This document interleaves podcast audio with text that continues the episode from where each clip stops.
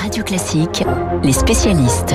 Voilà, nous commençons par l'Allemagne, puisque nous sommes en pleine crise sanitaire et qu'il faut voir ce qui se passe chez nos voisins. Dimitri, dans un instant.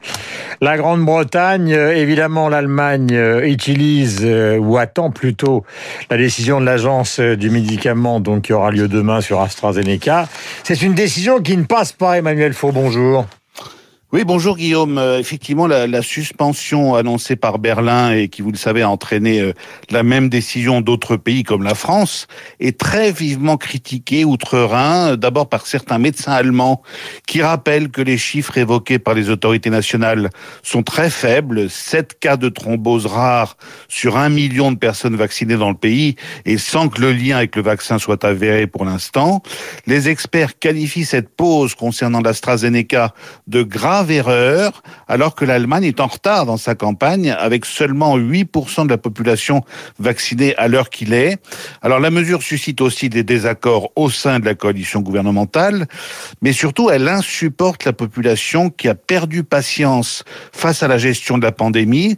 Les Allemands qui acceptaient peu ou prou les décisions prises au début de la crise l'an dernier sont maintenant à bout de nerfs. Ils sont fatigués du stop and go des restrictions sanitaires, confinements déconfinement, et l'application du principe de précaution à un tel degré est jugée excessif par des gens qui finalement font confiance au vaccin et qui sont pressés d'obtenir leur première dose pour sortir de cette Et puis le climat est plombé par ce qu'on appelle l'affaire des masques.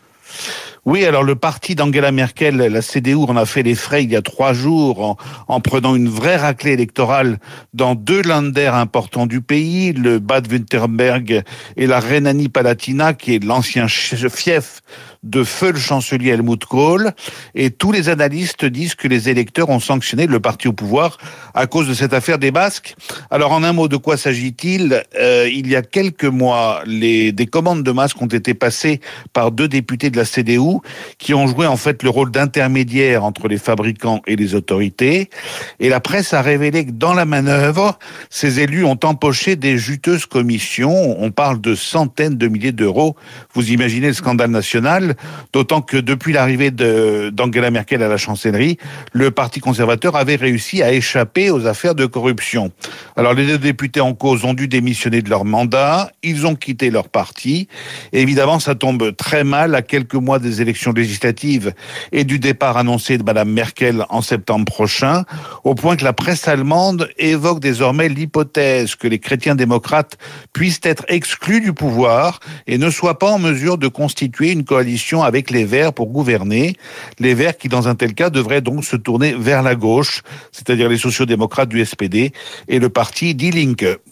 Merci Emmanuel. 7h43 sur l'antenne de Radio Classique. Nous passons en Grande-Bretagne avec Dimitri Pavlenko car il faut évidemment qu'on regarde ce qui se passe partout. En Angleterre, les chiffres sont extrêmement simples. Nous en sommes à 5 millions. Ils sont au-delà largement donc euh, des 25 millions du côté de Boris Johnson. Mhm. Donc on fonce. Là où nous nous posons des questions. C'est vrai, ça faisait longtemps qu'on n'avait pas eu envie d'être anglais, mais là, faut dire que ils ont raté la phase de confinement, hein, les Britanniques, avec ces allers-retours, euh, ces phases régionales extrêmement compliquées. Mais Boris Johnson sur la vaccination, jusqu'à présent, c'est un sans faute. Alors, il a pris des risques, ça c'est clair. Mais au bout d'un moment, il faut savoir distinguer ce qui est de l'ordre du danger et ce qui est de l'ordre du risque. Comment ils ont fait les Britanniques pour réussir?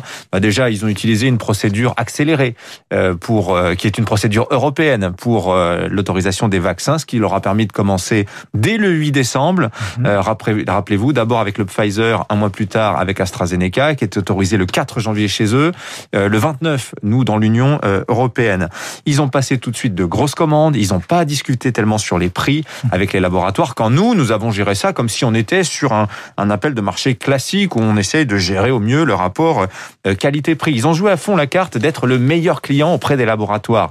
Et ça s'avère payant sur 17 millions de doses injectées d'AstraZeneca au niveau de l'Europe. 11 millions l'ont été euh, au Royaume-Uni tout un symbole. Ils ont choisi, euh, pour mettre à la tête de leur task force vaccin, une spécialiste du capital risque, euh, spécialisée dans le secteur des sciences de la vie. Ça dit tout, alors que nous, nous avons Alain Fischer qui dit fièrement, le jour de sa nomination, qu'il n'y connaît rien en termes de logistique. Tout un symbole aussi, là encore. Il devrait être un grand spécialiste C'est vrai, médecine, un grand médecin quand on est à la phase où les vaccins sont autorisés, euh, on s'y connaît un petit peu en logistique. Euh, ils ont pris des risques aussi sur l'idée d'allonger le délai d'injection des doses entre, euh, enfin des deux, entre les deux doses. Ils sont à 12 semaines. C'est vrai que c'est pas recommandé commandé par les laboratoires. Mais aujourd'hui, ils injectent le vaccin sans distinction d'âge, quand nous, il y a encore des critères très stricts, les plus de 65 ans avec comorbidité, puis les plus de 65 ans, etc., etc. Il y a ce chiffre donné par Bloomberg. Au rythme actuel, il va falloir 16 mois à la France pour avoir vacciné toute sa population. Les Anglais, dans 7 mois, en 7 mois, ce sera terminé, ce sera plié. Donc il y a quand même une ça veut dire pratiquement qu'on passe la présidentielle, quoi. Exactement. Pour en terminer avec le, le Covid. Voilà, donc en fait, ce qui permet aux Britanniques d'aborder sereinement euh, leur avenir de puissance moyenne plus, je dirais. Hein. Boris Johnson, il est très haut dans les sondages, il est à 45%. Hier d'ailleurs, il se projetait vers l'avenir, il a déployé sa profession de foi stratégique, il a expliqué comment il voyait le Royaume-Uni sur la carte du monde euh, dans l'année à venir. Et donc c'est vrai que cette autonomie stratégique retrouvée avec le Brexit, elle est surtout permise par cette politique vaccinale extrêmement courageuse, ambitieuse, payante, risquée certes, mais qui s'avère être un succès et que nous, aujourd'hui, on est peut-être en droit de lui envier. Merci beaucoup, Dimitri. Dans les jours qui viennent, on viendra aussi la situation économique et financière de la Grande-Bretagne. C'est important, c'est un dossier que vous connaissez et que vous maîtrisez aussi parfaitement. Il est 7h46. Nous allons parler maintenant de culture avec Renaud.